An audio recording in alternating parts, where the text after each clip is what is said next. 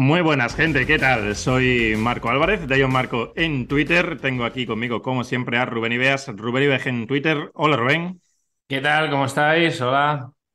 Bienvenidos a la previa de la semana número 7 aquí en el Touchdown en Radio Marca, con cuatro grandes partidos que os traemos para esta número 7, semana ya de la NFL. Estamos ya casi metiéndonos ya en mitad de temporada, sin invictos, como pudisteis escuchar ya en el programa resumen de la semana 6, lo vimos el domingo, en el primer turno, cómo cayeron los 49ers y luego en el segundo hicieron lo propio los Eagles. Una temporada que nos deja curiosidades como los Chicago Bears siendo ahora mismo el número uno y el número dos del próximo draft de la NFL. Veremos si eso se mantiene. Hay dos partidos esta semana número siete con los dos equipos con récord positivo y los dos partidos los tenemos aquí. Detroit Lions, Baltimore Ravens en el que vamos a abrir esta previa, y Miami Dolphins, Philadelphia Eagles, que yo creo que es casi unánimemente el partido de la jornada, los dos equipos con récord de 5-1. Ese partido es el Sunday Night Football.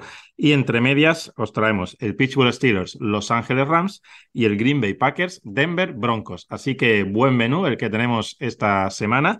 Y vamos a irnos con ese partido, Rubén, entre los Detroit Lions y los Baltimore Ravens. Los Lions que se han colocado pues, en lo más alto de la conferencia nacional, los Baltimore Ravens al mando de la división norte de la conferencia americana. Así que un partido interesante, duelo interconferencial con unos Lions con problemas en el backfield, con la baja de Jamir Gibbs, que no sabemos si estará de vuelta ya para este domingo, la de David Montgomery de la pasada jornada, que parece claro que no va a estar ya para este partido, y el que está tirando del carro es Jared Goff en ataque, con unos números, Rubén, realmente impresionantes. Tengo aquí algunos de ellos.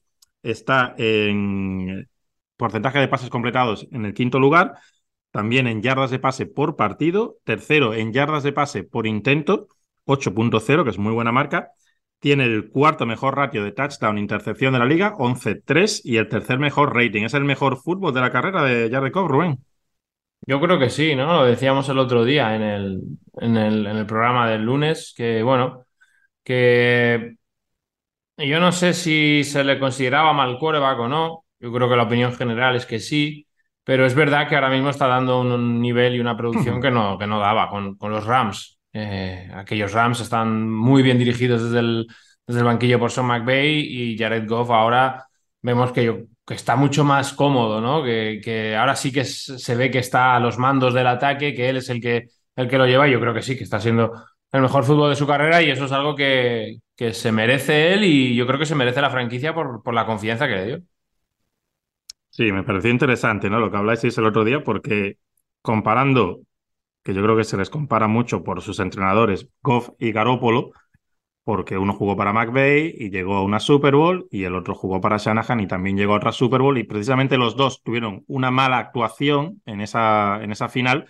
Pero claro, es que ves los números de Goff en 2017, Rubén, son 28 touchdowns, 7 intercepciones y en la temporada siguiente 32 touchdowns, 12 intercepciones. La mejor temporada de Garópolo en San Francisco es 27-13 que el ratio es pues de 2 a 1, que es muy inferior a lo que hizo Jared Goff. Y Jared Goff fue Pro Bowler tanto en 2017 y 2018. Garoppolo nunca ha estado en una Pro Bowl. O sea que sí que es cierto que Goff tuvo un nivel más alto del que siempre exhibió Garoppolo. Lo que pasa es que, claro, el récord sí que es cierto que era muy bueno en ambos casos, pero se está demostrando que Goff era mejor jugador. Bueno, yo creo que es obvio, ¿no? Es que fue número uno del draft. Nos olvidamos de eso. Para ser número uno del draft debes tener un, un gran talento. Esa defensa de Baltimore Ravens que va a tener enfrente, Rubén, está muy arriba en muchas estadísticas. Es la cuarta en puntos recibidos, es la segunda en yardas. Está jugando muy bien, eh, bueno, la pareja de linebackers, lo sabíamos, ¿no? Roquan Smith, Patrick Quinn. Está jugando muy bien Madivike, el, el tackle, lleva cuatro sacks y medio, pero quería preguntarte un poco por Kyle Hamilton, porque es un jugador que cuando salió de college de Notre Dame esperábamos mucho de él. En 22 partidos lleva una intercepción tan solo. Cierto que en esta temporada ha tenido un partido de tres sacks, que lo hablamos aquí, contra Indianapolis. ¿Qué te está pareciendo el juego de, Hamilton dentro de esta defensa, Rubén? ¿Te esperabas más, menos? Porque, bueno, para ti era, si no recuerdo mal, el mejor jugador de, su promoción. Sí, lo era, lo tenía considerado así. Y, y, yo sigo pensando que es muy buen jugador. Y creo que ahora sí que los Ravens lo están empezando a mover mucho. Yo no creo que Kyle Hamilton sea un safety para colocarlo, por ejemplo, para jugar de free safety, ¿no? Para jugar en, single high y ya está. Yo creo que McDonald es el coordinador defensivo está sabiendo mm, utilizarlo muy bien. Y es lo que dices, ¿no? Bueno, intercepciones solo tiene una, pero este año sobre todo lo está usando mucho para atacar al correo rival, lo está eh, encontrando en situaciones, sobre todo por el exterior, en blitz exteriores, que él está leyendo muy bien y es un jugador que lee muy bien el campo y yo creo que eso lo está, lo está demostrando. Es verdad que el otro día hace una acción fea que le cuesta a su equipo pues que lo termine expulsado, no sé si el nivel que se esperaba, porque para mí era un jugadorazo, para mí era un talento único, eh, quizás a ese nivel no, pero yo sí que creo que esté dando, que está, está siendo capaz de rendir a, un buen nivel y ayudando a una, defensa que yo creo que semana a semana demuestra que está jugando también a, un nivel altísimo, ¿no? Eh, a mí me gusta, me gusta mucho cómo lo están utilizando, cómo es capaz Hamilton de situarse en distintas eh, fases de esa defensa y solo espero que quizás en situaciones de cobertura en zonas profundas, pues ese rango que tenía en college, ¿no? Verlo más, porque es verdad que aquí en NFL no, no lo estamos viendo tanto. Además, en su primer año, el año de rookie, tuvo alguna que otra problema de lectura, algo que yo no me esperaba, porque en college parecía saber perfectamente ah, lo, que se, lo, que estaba, lo que se estaba jugando delante de él. Y para jugar contra los Detroit Lions y ese ataque tan, tan versátil, ¿no? Que ha sumado ahora a Jameson Williams, que es otra amenaza profunda más. Esto abre mucho más el campo para Amon Racing Brown en el medio, para San Laporta en el medio.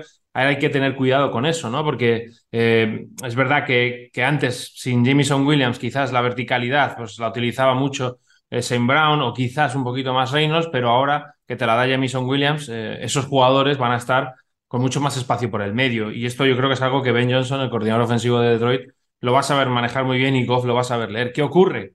Lo decías tú antes, el problema de los running backs. Eh, Detroit es un equipo que corre y que corre muy bien. Y hay que ver cómo, cómo solventan eso, ¿no? Si no está Gibbs, si no está Montgomery, a ver cómo son capaces de, sumar en el juego terrestre, porque sin ninguna duda contra, contra Baltimore yo creo que es algo importante. Sí, estaba mirando aquí datos. El año pasado, sobre todo, jugó en, en slot corner. Rubén tiene 354 snaps y como Ahí no me parece que sea el mejor sitio para Hamilton y solamente jugó 92 snaps como free safety en toda la temporada, o sea que si dividís en 17 partidos, pues os sale una media pues pequeña, no, vamos, no llega a 10 snaps por partido. Y este año sí, su posición primaria es free safety, tiene 137 snaps, pero sigue teniendo muchos en el slot, 122 y 104 en la caja. O sea que está más proporcional, más repartido, porque el año pasado, ya digo, primordialmente fue slot corner, pero sí que su posición número uno este año está haciendo free safety.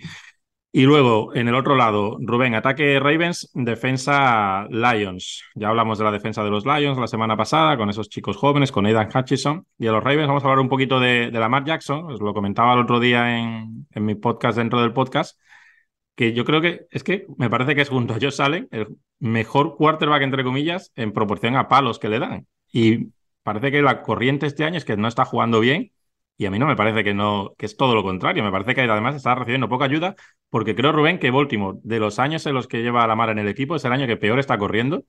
Aparte de las bajas que tiene, se ve que no son capaces de correr. Y él está haciendo algo que no es sencillo, evidentemente, porque está instruido así desde la banda, que es renunciar, entre comillas, lo de renunciar a sus capacidades atléticas. Se está manteniendo en el pocket, está repartiendo el juego, pero le están fallando todavía los receptores. Él tampoco está al máximo nivel pero yo creo que hay razones para ser optimista ahí. Yo no sería tan negativo en este, en este caso. Estoy contigo, mm, estoy contigo porque yo creo que está jugando bien. Hay muchas situaciones de drops de los receptores.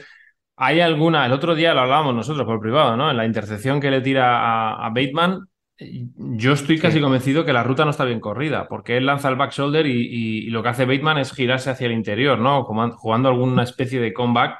Eh, que yo creo que está fuera del, rango donde tenía que ir el pase y donde tenía que estar el receptor. Y hay más errores en ese tipo de rutas, ¿no? Al final no dejan de ser chicos jóvenes, tanto Safe Flowers como Bateman, eh, y bueno, pues algún tipo de, error todavía pueden tener en eso, ¿no? En reconocer la ruta que tiene que correr o en correrla de la determinada manera.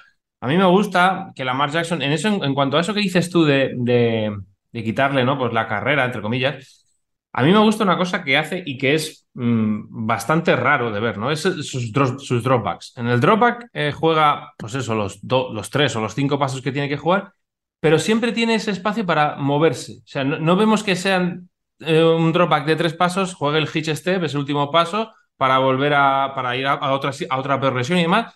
Y él, en vez de hacer el hitch step y quedarse leyendo, lo que hace es mover un, moverse un poco, ¿no? Porque también su línea no está jugando bien y, y, se da ese espacio para poder pasar. Pero no se da el espacio que antes, a lo mejor en otro año, en cuanto no podía tener algún pase, salía corriendo, sino que él aguanta, él se da su espacio, se mueve dentro del pocket, quizás de una manera un poco rara, pero, pero lo hace para, para seguir eh, intentando pasar el balón, ¿no? Y, muchas veces lo termina consiguiendo. Ese pocket móvil que se crea él solo lo termina consiguiendo.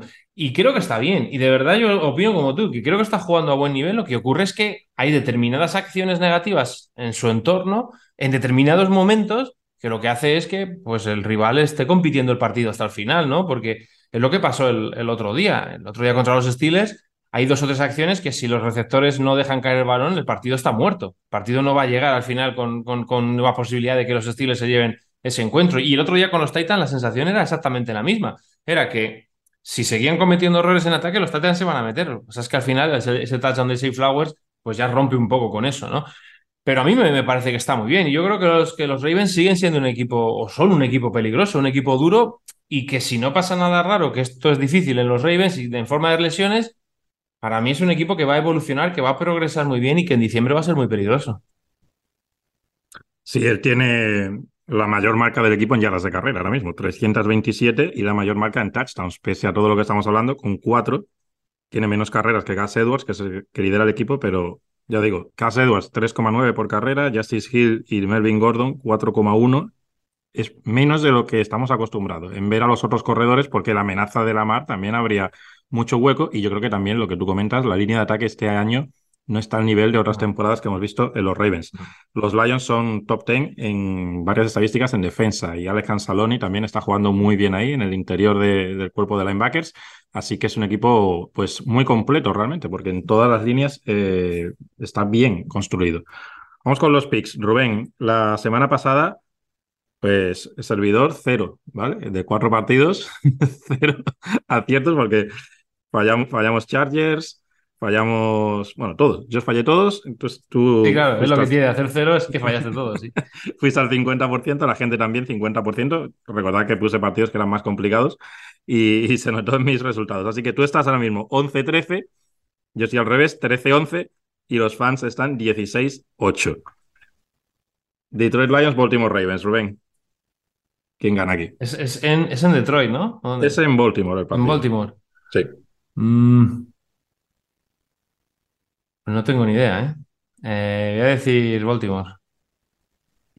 Creo que se va a notar el problema del juego terrestre en Detroit. Venga, pues yo voy a cubrir con los Lions. Siempre lo digo, y no es fácil ganar dos seguidos fuera de casa, y es la circunstancia de, de los Lions. La semana pasada me mm, renegué de eso y aposté por Saints y no ganó en Houston. Y es una teoría que normalmente se cumple. ¿eh? Es muy complicado ganar dos partidos fuera de casa, pero bueno, los mejores lo consiguen y los Lions este año son uno de los mejores equipos. Así que vamos a cubrir. Nos vamos al segundo partido. Pittsburgh Steelers, Los Ángeles Rams, que es un duelo histórico. Son equipos que se han medido en la Super Bowl en su día, que tienen triunfos de la Super Bowl pues, en sus vitrinas. Los Steelers más que nadie, seis. Los Rams también la han ganado en un par de ocasiones. Los Steelers siguen muy cabreados con su coordinador ofensivo, Rubén Matt Canada. Tú estabas hablando antes de ese partido que Baltimore pierde en Pittsburgh porque es un poco surrealista el partido. Ah. Si lo ves, cómo se le pudo escapar a Baltimore, porque otra vez durante prácticamente 55 minutos ese ataque está completamente enfangado, Rubén. Yo no sé si no podemos esperar más evolución, que lo hemos hablado alguna que otra vez, que los entrenadores también evolucionan, ¿O crees que aquí hay también algún problema con los jugadores, con Pickett, con Najee Harris, que quizás son menos de lo que esperamos? No sé dónde está aquí el problema, pero la verdad es que prácticamente este ataque de Steelers no hay por dónde cogerlo, Rubén. Es número 30 en puntos, número 30 en yardas, número 32 en zona roja, 32 es el último, ¿vale? Para el que no sepa las franquicias que hay. Y 30, pues ya se está diciendo que es antepenúltimo. Entonces, ¿qué pasa aquí, Rubén?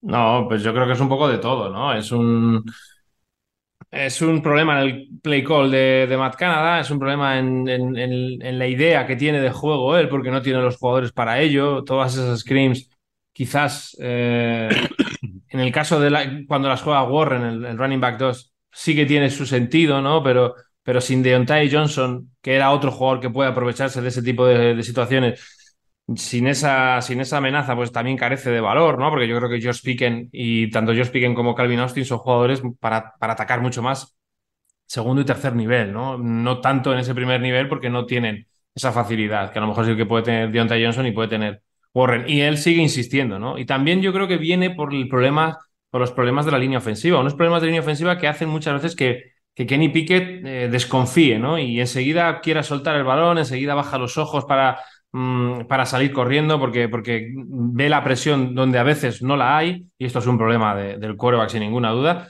Y todo eso al final te lleva a que, a que es un equipo pues, muy improductivo, un equipo que, que no funciona nada bien en ataque y que sobrevive porque tiene una defensa descomunal y porque tiene un jugador que es de otra galaxia como es DJ Watt que te, que te es capaz de mantener en el partido casi, casi, casi que por, por él mismo.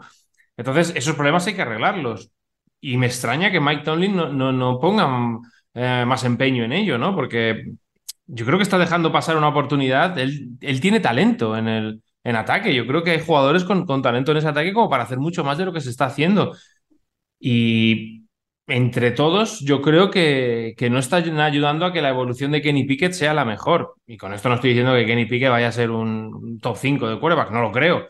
Pero sí que creo que puede ser un quarterback válido y que les puede dar cosas en un ataque que, que, tiene mucho talento, como te estoy diciendo. Entonces, no sé si la idea es cambiar después de esta bike week que han tenido, de cambiar algo en, ese estilo de juego, no ser tan previsibles en el juego horizontal como son los Steelers e intentar atacar más en, el segundo nivel, sobre todo, que yo creo que Josh Pickens te lo da, ¿no? Hay muchas más situaciones atacar la espalda de los linebackers, cosa que casi no se produce en los Steelers. Eh, lo vemos poquito con, un poquito con, con Freyermuth, pero poco más. No vemos a, los, a los wide receivers atacando la espalda de los, de los linebackers.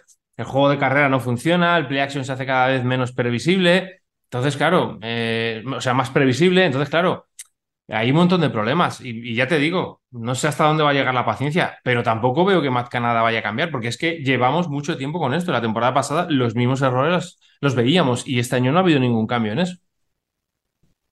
Sí, tienen enormes dificultades para correr, Rubén. Tienen 402 yardas de carrera con un promedio de 3.4 es paupérrimo. Si os hablaba antes de promedios de Ravens sobre las cuatro yardas, que eran flojos para ellos, 3,4 es muy malo en general. Y en play action únicamente eh, utilizan el play action en el 13,7% de sus jugadas, Rubén, que es la cuarta peor marca de la liga y eso va relacionado con lo que comentas, ¿no? No encuentran la espalda de los, de los defensores prácticamente nunca. Es que es, hombre, uno que es seguidor de San Francisco está muy acostumbrado, ¿no? A ver qué abiertos están los jugadores y Pittsburgh es todo lo contrario, es uno de esos equipos que tiene la sensación de que nunca hay nadie abierto.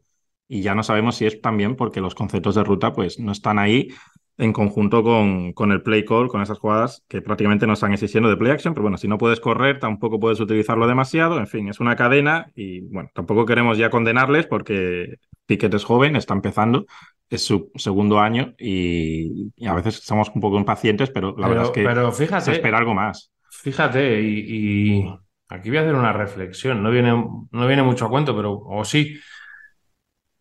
Con Kenny Pickett, por ejemplo, ¿no? Nos, estábamos hablando antes de Jared Goff.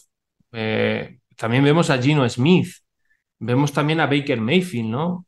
Es que nos gusta matar a los, a los, a los quarterbacks eh, al segundo año. Y, eso es un error. Y cada vez lo hacemos más. Y cada vez se escuchan más, eh, en más sitios y a más gente este no sirve para nada, este no vale para nada, este no sé qué. Bueno, hay que dejar que cada jugador evolucione de la manera que pueda. Y muchas veces, yo insisto, un, un quarterback que es titular de la NFL tiene talento. Otra cosa es que él sepa desarrollarlo o él tenga la cabeza lo suficientemente amueblada como para saber qué hace, qué cosas hacen mal, qué tiene que trabajar y muchas veces el equipo también tiene que ayudar y no ayudan.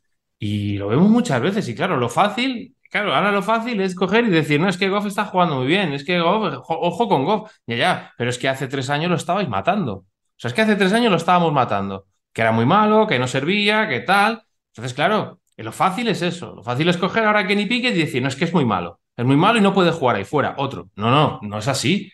Él está jugando mal, pero hay, hay mucha otra gente que no le está ayudando en el proceso que tiene que pasar ahora mismo un jugador, que no nos olvidemos, que es que es muy joven, o sea, que está, entrando en la liga. O sea, que, que, es que no, no, puedes darle, tienes que darle más tiempo. Y, y, la opinión pública es machacar, machacar y machacar. Si lo hacen con, Si lo están haciendo ahora con Justin Herbert, ¿no? Por ejemplo, el otro día jugaba mal Justin Herbert y ya se empiezan a escuchar voces también de que, de que bueno, pues a lo mejor no es tan bueno. ¿Cómo que no es tan bueno? Sí, es bueno, es muy bueno. De hecho, es de lo mejorcito de la liga, pero no está jugando bien, pues no pasa nada, ya jugará mejor. O, a lo mejor hay otro problema que no conocemos, está jugando con un dedo de, la mano izquierda roto. O sea, vamos a ver, hay que tener un poco de, consideración y, es lo de siempre. Y, mira que nosotros lo hemos dicho a veces, mira, lo dijimos también en el programa, lo hemos dicho, es que claro, si, si, todo va a ser a que si, si haces dos partidos malos eres muy malo y si haces dos partidos buenos eres el mejor, es que así no podemos, así no, no, no, no, no, se puede estar, o sea, no se pueden hacer ese tipo de, de, análisis, eh, que no son análisis, que son opiniones. Exacto, es imposible vivir así al día, los equipos mm, no trabajan así. Lo que pasa es que, claro, cuando estás en los medios y estás comentando, pues a veces tienes que dar esa opinión tan clara para generar interés o para generar comentarios. En fin, es, es la época en la que vivimos. Pero bueno, es, es un poco también como lo que está pasando ahora con Patriots, al contrario, que ya parece que todo lo que lograron Rubén fue por Brady. Es decir, ya ni Bill Belichick valía, ni, ni, había una buena estructura ahí. Pero el otro día se lo, fíjate, el otro día se lo dije, no sé si fue fuera de cámara o, no me acuerdo, la retransmisión a Moy. Le dije, vamos a ver, es que, claro, hmm. tú escuchas Patriots y, y, Patriots ya tiene que ser favorito a, a, qué? ¿A qué? No, no lo es. No ves el equipo que, no veis el equipo que tiene. Con ese equipo, Patriots no es favorito absolutamente nada. Pero yo creo que ellos lo saben, ¿eh? Yo creo que ellos lo saben. bueno, de ahí a allá reventarlo todo, pero vamos a ver, eh, nos estamos volviendo locos. O sea, es que esto no es así. Tienen un mal equipo, quizás la planificación no ha sido buena, pues ya lo intentarán eh, reconducir, pero los Patriots ya no son los Patriots de hace eh, cinco años, seis años. Es que ya no lo son y, no lo van a volver a ser, no sé si nunca, pero hasta dentro de mucho tiempo. Pero claro, eso no quiere decir pues que Belichick sea malo, pero, pero es que estamos locos, o sea, y, con todo mi respeto, de verdad, yo decir que hay que echar a Belichick, hombre, yo, jolín, yo de verdad, no sé, pero no creo que el que vaya a venir vaya a hacer muchas más cosas de las que ha hecho Belichick, ¿eh? o de las que esté haciendo, que tiene un mal año. Por, normal, si lleva 20 años eh, estando en, casi en final de conferencia cada año, pues, pues, pues, tendrá años que sean malos, ¿no? Pero, jolín, no tenemos paciencia, no tenemos nada. O sea, es, es, duro de vez en cuando leer algunas cosas o escuchar ni algunas cosas. Ni paciencia ni memoria. O sea, la que tienes un mal año, ya todo lo que has hecho antes se. Oye, aunque tengas tres, Marco, aunque tengas tres, has estado 20 años o sea, siendo el equipo que no quería ver nadie ni en pintura, 20 años en la NFL. Pero claro, como ahora. Una barbaridad. Como en toda su carrera, cuando ha estado bien ha sido con Brady, cuando no ha estado bien ha sido sin Brady, pues ya uno más uno son dos. Y es que sin Brady no existe, no existe Belichick. Eso se, está escuchando cada semana más. Y los Patriots están 1-5 y sus dos próximos partidos son Miami y Buffalo. O sea que lo más normal es que estén Buffalo y Miami en este orden. Estén 1-7. Así que lo vamos a ir escuchando más. Lo vamos a escuchar más como muchos equipos en la NFL han pasado. Como muchos. Y, por eso, vamos, yo, yo es que lo que le he visto hacer a Belichick, lo, siento. Y admiro a Brady, lo siento mucho, pero. cosas que se Es que es muy difícil distinguir las cosas o, diferenciar lo que está pasando del récord. Porque nosotros también lo hemos sufrido, entre comillas, con Kyle Shanahan, que sus dos primeros años, creo que su récord fue de, de 10 victorias y 22 derrotas. Y claro, con 10-22 eres un pésimo entrenador. Y nosotros veíamos que ahí había algo. Había algo, que faltaban dos, tres cosas y al año siguiente estuvieron a, minutos de ganar la Super Bowl. Y ya hemos visto que San Francisco es un equipo que, con Kyle Shanahan está ahí año tras año.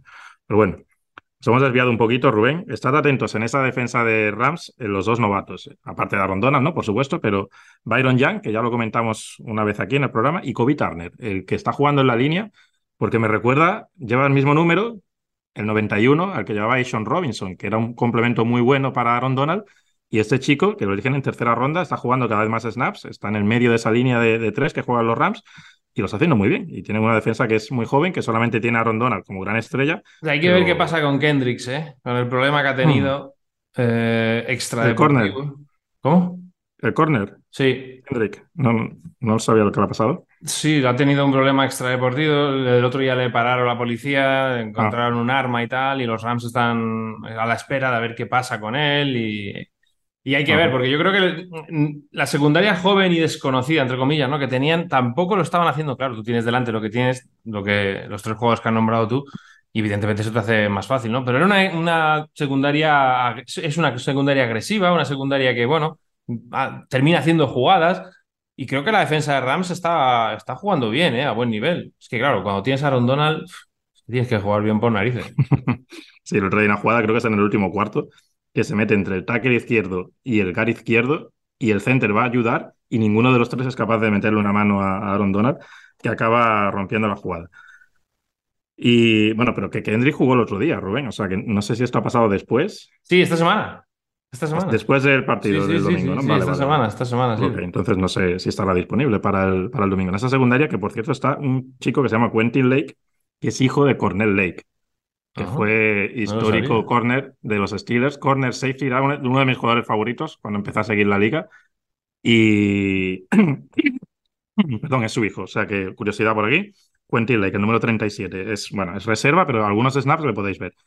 Y luego en el otro lado, Rubén, rápidamente, y ya cerramos este partido, los Rams el otro día solamente hacen tres carreras en la primera mitad, tres carreras en su partido contra Arizona, y luego en el, primer drive de la segunda mitad se convierten en los 49ers. O sea, hacen cuatro carreras seguidas, llegan a la Enson, en la segunda parte hacen, creo que fueron 174 yardas de carrera, nunca en ninguna mitad, ni primera ni segunda, habían hecho tantas yardas de carrera en un partido con McVeigh, que no está mal, teniendo en cuenta que, han tenido a Todd Garley ahí pero se les ha lesionado Kyren Williams, que estaba jugando muy bien, también su reserva, Ronnie Rivers, así que van a tener que tirar de Zach Evans, eh, sexta ronda, rookie de este año, pero la buena noticia es que Cooper Cup, Rubén, en dos partidos, 118 y 148 yardas, o sea que se ha recuperado al 100%. Sí, han traído a Darnell Henderson también de vuelta esta semana.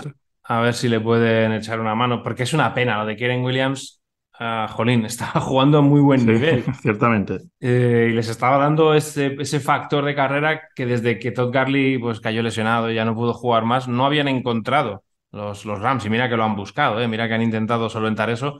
Y con Keren Williams se los, lo habían conseguido. Y es una pena. Y es duro, sobre todo para este partido, cuando vas a jugar contra una línea defensiva tan buena. Un front seven, un front seven tan bueno como el de, como el de los Steelers, con un Juan Alexander que está jugando bien. Lo de Juan Alexander también es un tema aparte, porque a mí me parece que cada equipo que va juega bien, pero no, no repite. algo hay. sí, algo debe haber ahí. No termina, ¿eh?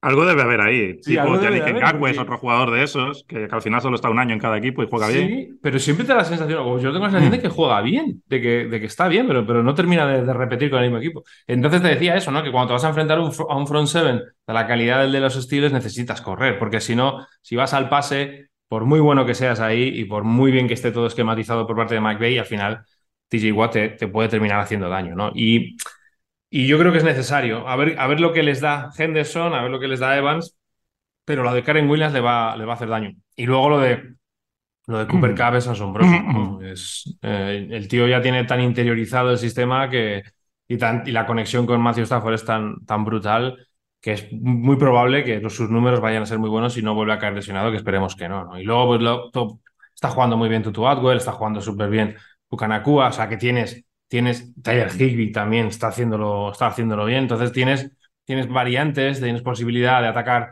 con esos conceptos, con esos conceptos atacando, atacando los tres niveles de la defensa que también utiliza McVeigh, son muy efectivos me parece que es un ataque que está muy bien compensado, ¿no? Quizás en la línea ofensiva no están del todo bien, que no están mal, ojo, no están mal, pero no están del todo bien y en situaciones claras de pase sufren un poquito, pero luego el, tremendo talento que tiene Stafford más lo que tiene alrededor, en el juego de pase les, les hace por lo menos ser consistentes, ¿no? Ser, ser un buen equipo y ser un equipo que te puede hacer daño.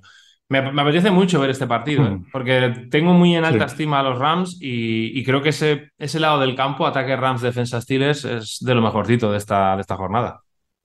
Sí, Cooper Cup que engaña, ¿no? Porque parece que siempre corre esas rutas cruzadas y demás, pero el otro día va en profundo y hace una jugada que la firmaría Tyree Hill y luego el touchdown que consigue, que es una marca de la casa, ¿no? Como baja caderas en la, en la zona roja y corta hacia afuera un movimiento que es muy difícil. Se lo hizo al novato, a Clark, de Arizona Cardinals, y bueno, incluso con uno All Pro habría tenido problemas. Pero es que el pase, el pase, es y el pase es muy bueno. El pase, es muy bueno. lo hemos dicho que está jugando ciertamente bien. Otro que tampoco tiene súper estadísticas, pero está jugando muy bien.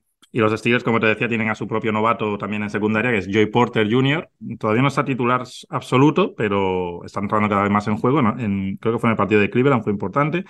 Así que matchup aquí a, a, vigilar. Yo voy a apostar por, por los Steelers, Rubén, porque vienen de la semana de descanso, así que en principio deben tener un buen arranque en ese partido. Yo creo que el hecho de que en el backfield tengan dudas los Rams lo puede aprovechar para ese rush, para que Highsmith y TJ Watt hagan daño.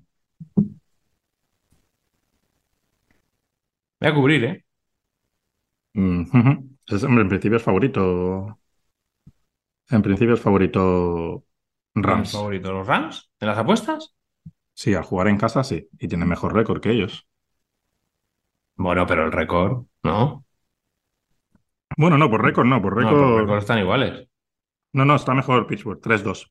Bueno, claro, está, está mejor porque ha jugado un partido menos. ¿sí? Sí, Rams está 3-3. Pues yo voy con los, con los Rams, sí.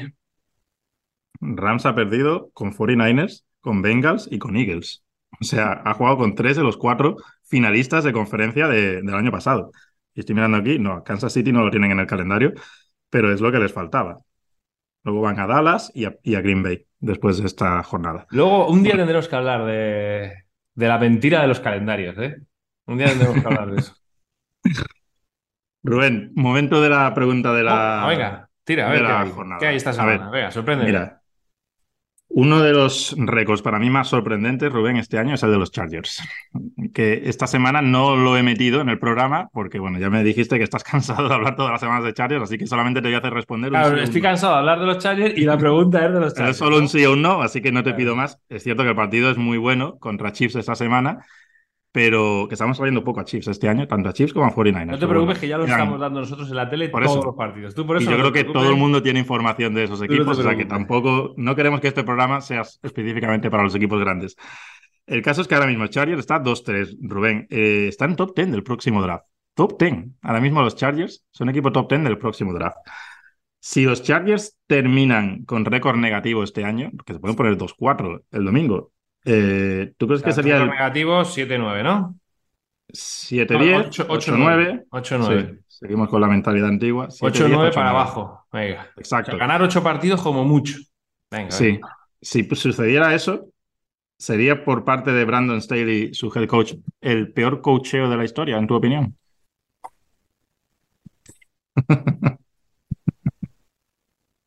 Sí. Wow. Con Justin Herbert, con Joy Bosa, con Khalil Mack, con Keenan Allen, con Derwin James. Pues yo estoy ahí, ahí, ¿eh?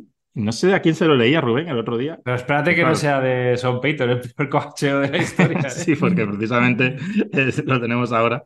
El otro día no recuerdo dónde lo leí, porque tú hablabas antes de que los Patriots ya no existen y bueno, en realidad es que ahora juegan de rojo. Entonces, se hablaba un poco de lo mala que fue la división en los años de Patriots y ahora lo mala que está siendo la división en los años de Chiefs. Y no sé si realmente hay ahí un efecto colateral de equipos que al final solo luchan por ser segundos y eso les, les marca también. Sin ninguna duda. Sin ninguna duda. Tener una división así es, es que te asegura 5 o 6 partidos al año. Es que es mucho eso, ¿eh? O sea, de 18, bueno, ahora, pero antes de 17. O sea, Brutal. es que, claro. Esperábamos mucho ¿eh? de esta división, que ahora tenemos a los Broncos ¿eh? en, el, en el siguiente partido. Pero va, con- va por el mismo camino, Pero- ¿eh? ¿Tú te acuerdas Sí, cuando, sí. cuando Jets, cuando, cuando Miami hacía esos fichajes, cuando Buffalo, ¿no? Cogía gente de, de- de Patriots. Y, y- y es que mm, terminaban siendo peores todavía. Y, Sí, y sí, la sensación con, con esta división es la misma. O sea, que sí, que el que viene mucha gente, todo muy bien, todo- pero, pero termina jugando todo mal. Sí, realmente que, el que más cerca ha estado hasta ahora es Chargers, pero este año Es que, pinta como mal. dices tú, es que este, este domingo se ponen 2-4 y Chiefs 6-1. O sea, es Sí, que, es que ya, ya prácticamente cuatro partidos, ¿eh? Sí. Es muchísimo. Bueno, para la división estarían muertos. Otra cosa es que luego ya le puedas ganar en un partido eventualmente fuera de casa en playoffs, viniendo tú desde Wildcard, pero bueno. Vamos con el, con el Green Bay Packers, Denver Broncos, Rubén, porque era uno de los pocos equipos que nos faltaban, los Denver Broncos, para traer por aquí. Ya solo nos queda Chicago y Arizona de la Nacional y Las Vegas Raiders Me da rabia la- por Arizona. de la Americana. está jugando Sí. bien. Sí, sí, los vamos a traer. esos tres equipos que quedan los vamos a traer antes de que llegue la, mitad de temporada. Los Packers vienen de, de semana de descanso, Rubén, de aquella derrota que, bueno, dejó malas sensaciones en, en Las Vegas, en el Allegiant Stadium.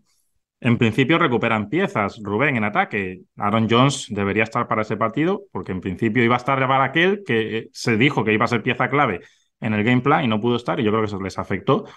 Y no sé si en la línea de ataque tienes tú también alguna novedad de alguna pieza que hayan podido recuperar, pero en principio este es un partido para ganar sensaciones, Rubén, porque la defensa de Denver es históricamente mala, Rubén. Es la peor de la liga contra el pase, es la segunda peor contra la carrera. Apenas generan presión, se están quitando a sus mejores jugadores. Ya hemos visto Randy Gregory, que ya para ellos no valía, y en San Francisco ahora es el segundo mejor rusher de, por el exterior, en fin, Frank Clark también fuera. Clark tampoco valía. Exacto. Surtain en, esta, en este destrozo de defensa, pues tampoco está brillando el hombre. Lo vimos el día de Miami. Entonces, para Green Bay este es un buen partido, Rubén. Eh, para el ataque me refiero. Sí, debería serlo, ¿no? Debería serlo y sobre todo lo que dices tú, ¿no? Los problemas que ha habido contra Raiders y contra Lions en, en la línea ofensiva, que han sido muchos, pues ante, la, bueno, ante las bajas que hay en, el pass rush exterior de, de, Denver y ante la poca capacidad que tienen para generar presión y demás, pues, pues hombre, esto, esto tiene que afectar de manera positiva, ¿no? A, tanto a Jordan Love como al resto del equipo y sobre todo la, la, vuelta de Aaron Jones, ¿no? Que le dé un poquito más de, de, respiro a, a, Jordan Love, que además lo puedes usar mucho en el juego de pase, puedes sacar rendimiento de sus yardas después de la recepción todo tiene que ir encaminado a eso, ¿no? A ser capaces de primero darle un segundo más a Jordan Love, de que este sea más preciso, porque no está siendo preciso, sobre todo en los lanzamientos profundos. Está, mm, fallando bastante en situaciones en las que se podían haber generado muchas yardas o incluso algún touchdown de más.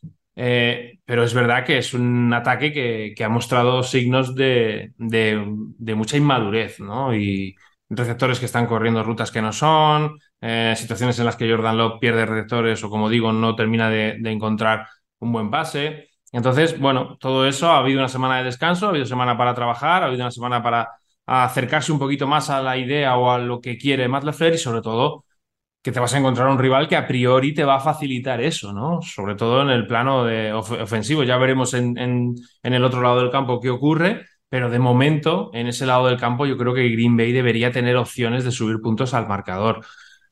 Deberían. Eh, juegan fuera de casa, empiezan a haber pues, rumores, run run y demás, que quizás puedan afectar a los chicos tan jóvenes como son los de Green Bay, pero yo creo que esto era algo que, los que conocemos un poco cómo estaba el equipo, sabíamos que iba a pasar. O sea, lo que yo no entendí nunca fue todo ese hype que se generó en pretemporada y tras el primer partido frente a Chicago.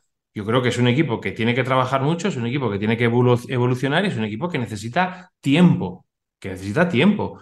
Y, este año no es un equipo para entrar en playoff, que si, lo, que si entran, que si terminan entrando, oye, fantástico, pero es un equipo para no entrar en playoff y para trabajar en base al futuro, ¿no? En base al año que viene, a dentro de dos años.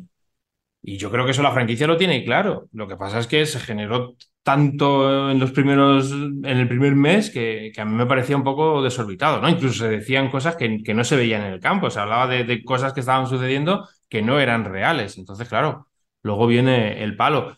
Pero es un equipo, es un partido que puede perder perfectamente Green Bay, ¿eh? que nadie se lleve a, a. O sea, para mí son favoritos, para mí deben ganar, pero que si lo pierde, tampoco va a ser una sorpresa. Sí, tengo aquí más datos, Rubén. Eh, es el equipo que más pases de touchdown ha encajado, Denver Broncos, 14 en la temporada por solo 4 intercepciones y es el equipo que más yardas de carrera, 1034 con un promedio de 5.6 por carrera. Pues es que les están destrozando por todos lados. Además es curioso, ¿no? Porque el coordinador es Vance Joseph, que en su día fue una de las personas más odiadas de Denver, porque claro, es que Denver desde que ganan la Super Bowl 50 no han tenido ni una temporada con récord ganador. No os digo ya meterse en playoffs, ni siquiera récord ganador y esto en Denver no es nada normal. Es decir, casi todas las franquicias han tenido épocas muy malas, de las que tú has comentado antes que puede que le toque ahora a New England, pero Denver, salvo antes de esta época me refiero, desde el 60 que funda el equipo hasta el 2015, dos, tres años malos es lo máximo que tenían. Y ahora estamos hablando de que llevan ocho años consecutivos que no dan con la tecla. Y en el otro lado ya, Rubén, es curioso, ¿no? Porque hemos hablado de quarterbacks que no tienen grandes números, que creemos que está jugando bien, y yo creo que Russell Wilson es el caso contrario, porque Russell Wilson lleva 12 touchdowns, 4 intercepciones, que tú dirías, oye, pues muy bien, ratio de 3.0, el, el quarterback rating es de 99.0, que es muy bueno. Es curioso porque el, del, el otro, el, que hace la ESPN, es de 39.8, que es muy bajo, que mide otras, otras categorías. Y en el caso de Wilson, yo creo que sí que se certifica eso que, que comentamos. Aquí sí que está más fina. Yo creo esa estadística, porque la sensación es que ese ataque tampoco está bien. Y no sé, aquí ya, no sé si más centrarte en el partido o en el camino de esta franquicia, Rubens. ¿Tú ves que Russell Wilson con Sean Payton ahí se va. ¿Debemos seguir teniendo paciencia o crees que esto económicamente, creo que he leído que hasta dentro de dos años tampoco se lo pueden quitar de en medio? Ese es el problema. Así que, ¿qué hacemos aquí? Es que ese es el mayor problema, el contrato de Russell Wilson, porque yo no veo, yo no veo a Russell Wilson como el futuro de la franquicia, pero no el futuro dentro de tres años, ni del año que viene. Entonces, Claro, es eso. y, y la sensación en cuanto a números, sí, pero la sensación cuando ves los partidos Sí.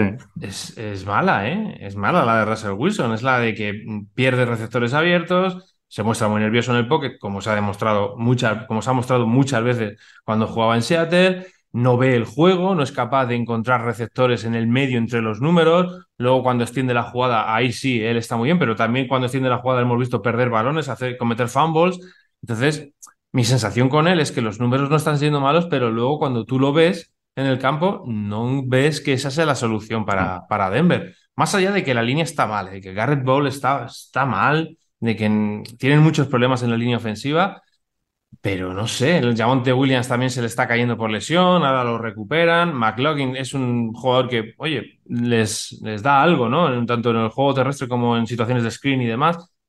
Pero mi sensación es que, que Wilson no es la respuesta. Y yo creo que el propio Sean Payton lo sabe, ¿no? Eh, y está intentando taparlo de alguna manera con, con eso, ¿no? Con pokés móviles, con situaciones en las que le dé espacio para salir en rollouts y demás.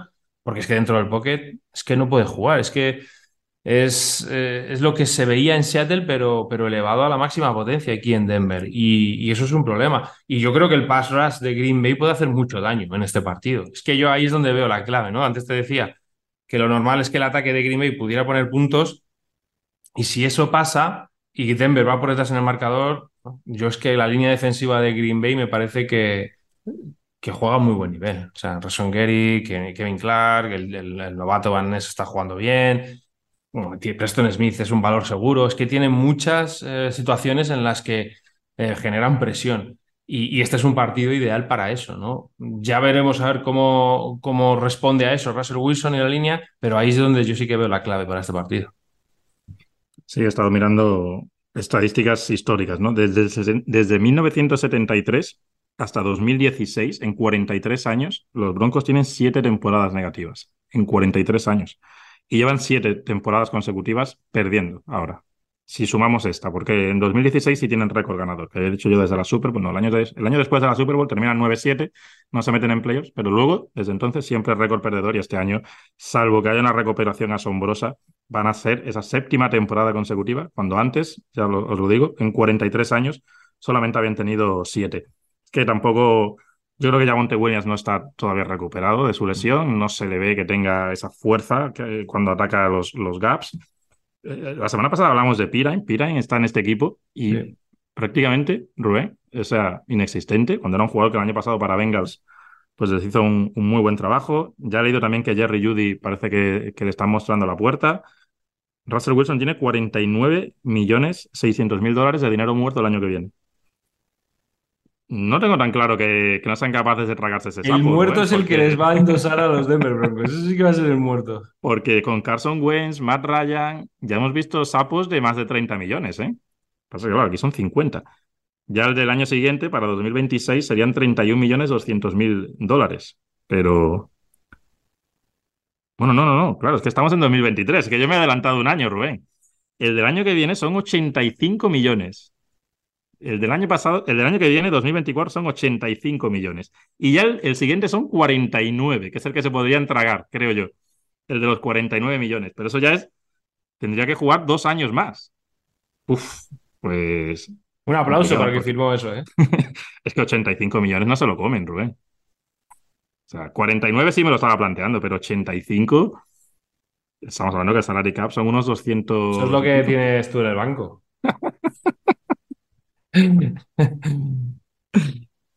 Qué salvajada.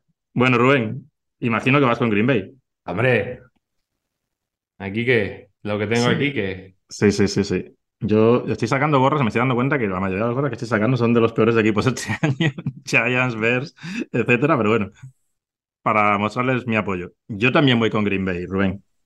Además, yo creo que para Denver jugar en casa ahora mismo es hasta contraproducente, porque yo creo que es una afición que ahora mismo a la mínima va a saltar y yo creo que juegan con más presión todavía. De hecho, el otro día que juegan en Kansas con cero presión, pues es casi su mejor partido de la temporada, si me apuras. Por lo menos no fueron vapuleados. Vamos con el Sunday Night Football. Esto es un partidazo, Rubén. Imagino que tendrás muchísimas ganas de que llegue.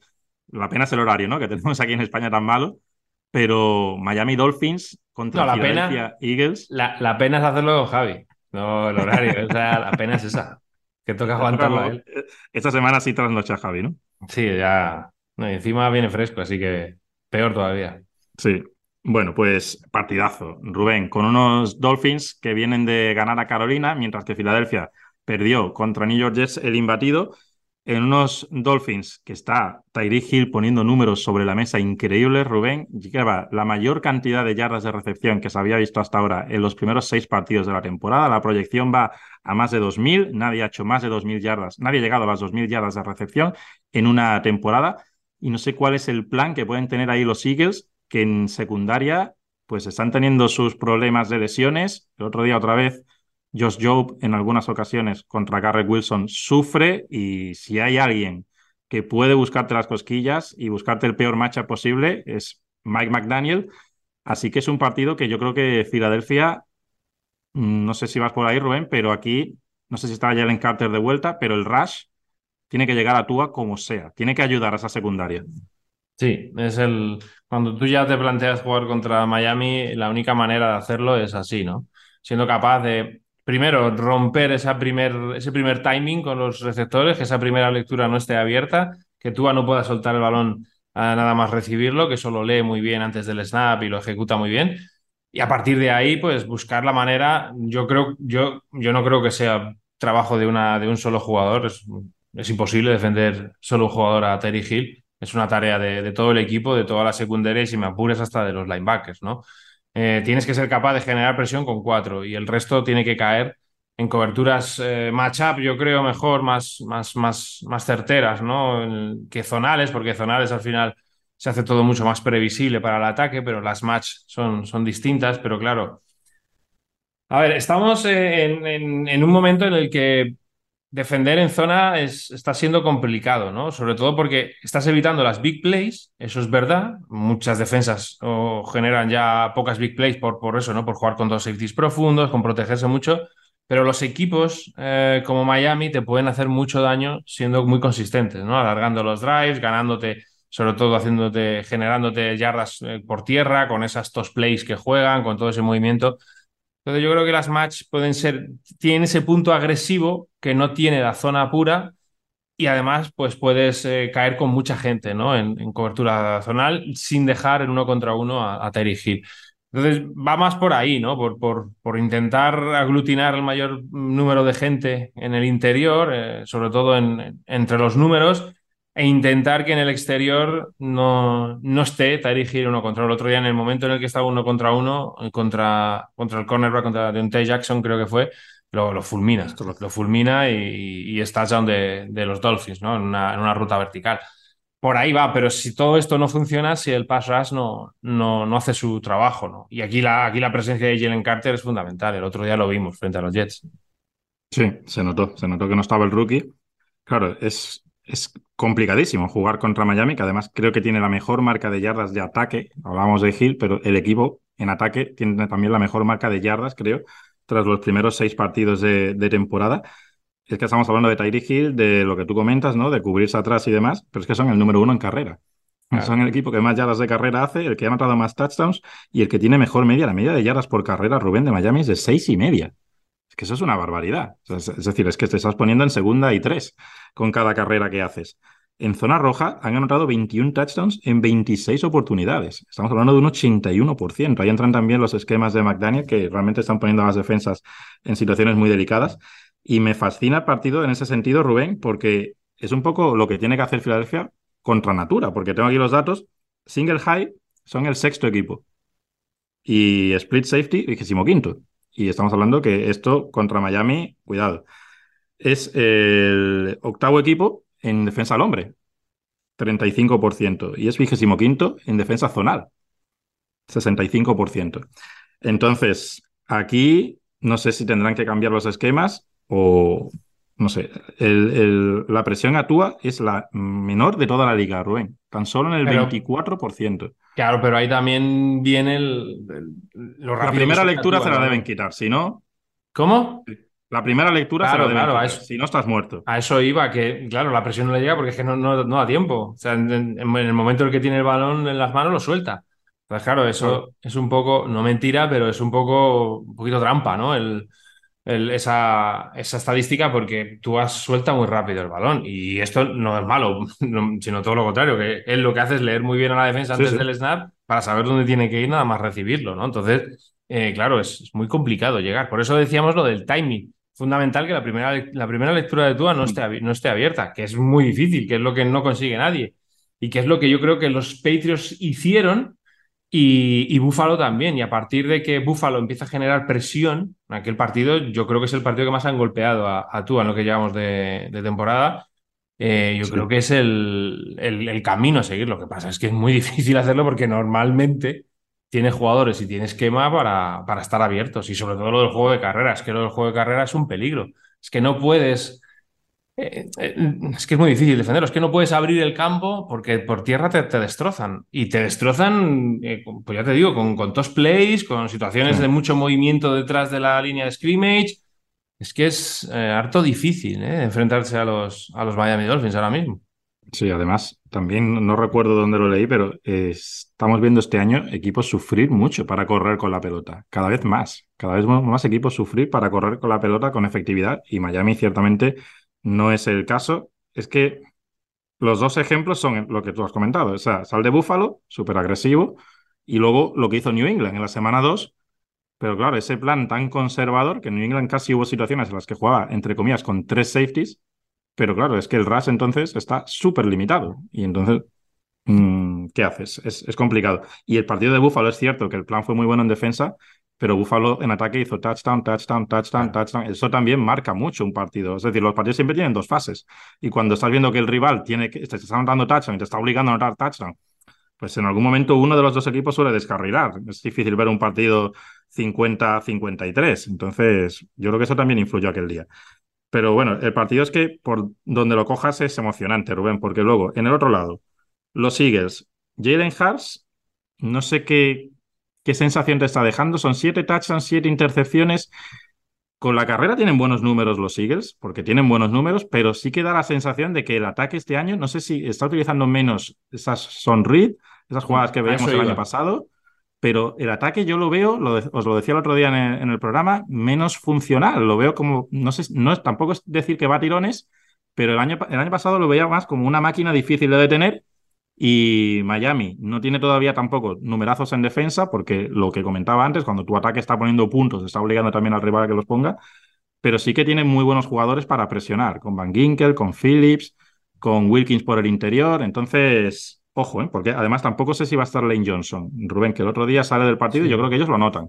Em, mi sensación, lo, cuento en el, en el, artículo de esta semana, ¿no? de la previa, eh, mi sensación es que las, eh, las rampas Option las tienen más abandonadas.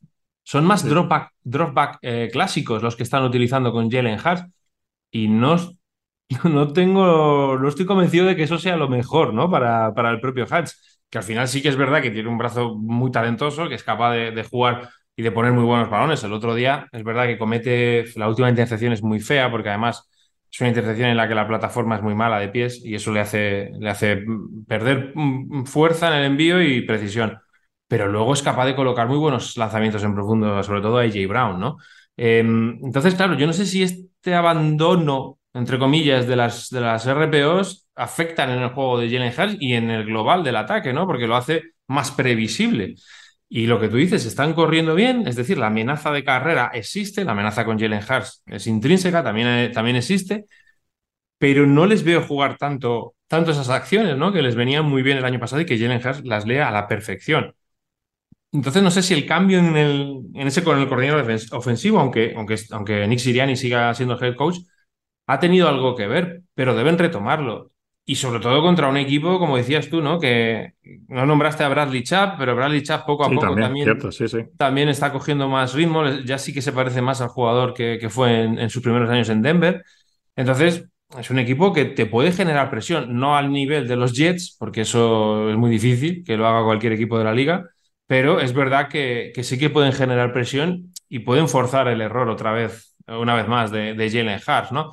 Aunque te digo esto, pero también te digo que me, está fallando un poco Big Fangio en este inicio de temporada. Yo sé que necesita tiempo, que, en diciembre la defensa va a jugar mucho mejor de lo que está haciendo ahora, pero sí que creo que reciben demasiadas yardas, me parece a mí. Y el otro día, al inicio del partido en Carolina, les explota demasiado en, defensas zonales, ¿no? Entonces, eh, cuidado con esto porque Filadelfia es un equipo que tiene mucho talento y que te va a poner puntos en el marcador. Y si van a ese tiroteo que fue el partido de Búfalo, lo que decías tú antes, al final cuando un equipo te está anotando, te está anotando, te está anotando, te lleva al límite, ¿no? Te lleva al límite y cualquier error que cometas te perjudica. Entonces, es un partidazo. Yo creo que va a ser un partido de, una anotación muy alta, pero cuidado, cuidado porque Miami necesita hacer jugadas en defensa ¿eh? y, necesita de esa presión y necesita que eh, tanto Phillips y Bradley Chap por el, por el exterior como Wilkins por el interior sean capaces de, de llegar hasta Jalen Hurts y por lo menos hacerle eh, pues eso, a, a premiarle en los pases, que no esté cómodo, que no tenga buenas plataformas eh, para lanzar y demás. Sí, son número dos en carrera. O sea, Miami es el uno y Filadelfia es el dos. La diferencia respecto al año pasado está en los turnovers, que este año llevan nueve. El año pasado hicieron 19 en toda la temporada. Y en la zona roja, la zona roja tiene muchos problemas los Eagles. Llevan 10 touchdowns en 22 viajes, que es un 45,5%, puesto 23. El año pasado estaban casi al 70%. Esta semana cuestionar, semana pasada, quiero decir, cuestionaban a Jason Kelsey sobre ese tema y bueno, tampoco daba una respuesta muy clara porque yo creo que ni ellos mismos son conscientes de, dónde tienen que quedar ahí para mejorar. Pero en un partido contra Miami, que tú comentas que en principio puede poner muchos puntos, cada viaje a la zona roja es fundamental y no quieres salirte de una posesión con tres puntos, quieres salirte de una posesión con siete. Es cierto que esto también, ya vamos a ir cerrando, Rubén, lo hablábamos el otro día, Miami le ha ganado Rubén a. Tengo aquí el calendario. A Chargers en la primera semana, que cada vez va perdiendo valor esa victoria. Contra Patriots, que es así que ha perdido todo el valor ya. A Denver, a Giants y a Panthers. O sea que el equipo con mejor récord es Chargers, con dos victorias, y el resto tiene o una o cero de los equipos que, que ha ganado Miami. Mientras que Filadelfia ha tenido un calendario más complicado, pero tampoco súper complicado. Pero ahora es cuando tiene su turmalet, entre comillas, porque bueno, luego en próximas semanas van a jugar a Washington, Dallas, en Kansas City, Buffalo, San Francisco, en Dallas, en Seattle, en fin, tienen bastantes partidos comprometidos. Y no sé si eso va a influenciar en tu pick. Yo voy a ir con Philadelphia Eagles, porque es el equipo local y es de momento el equipo que en principio para mí tiene más pozo por todo lo que hemos hablado hasta ahora y que creo que puede solucionar esos problemas que tienen en ataque para, para dar el do de pecho en este partido, Rubén. Yo voy con Miami. No puedo dejar de apostar por Miami porque son un peligro. Son, un peligro, así que voy con Miami.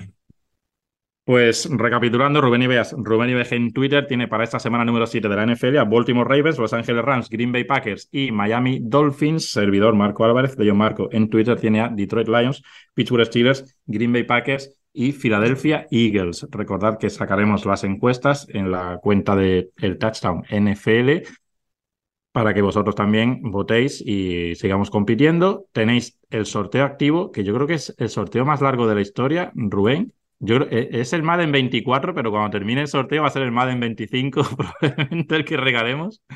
Eso, es, un tema del director y capo de este programa. Así que yo ahí no sé ni cómo los ha conseguido, no lo quiero preguntar tampoco. Mejor, mejor. Pero no sé, él dijo que el domingo a las diez y media hmm. se acababa.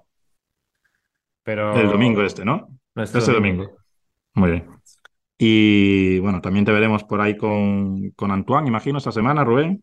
Sí, a lo mejor no. Esta semana está un poco en Sí. duda. Ya veremos. Sí, a ver. sigue de selecciones, ¿no? Sí, está en la selección y no sé si va a haber oportunidad o no de, de grabar, pero si no, pues será la semana siguiente, no hay problema.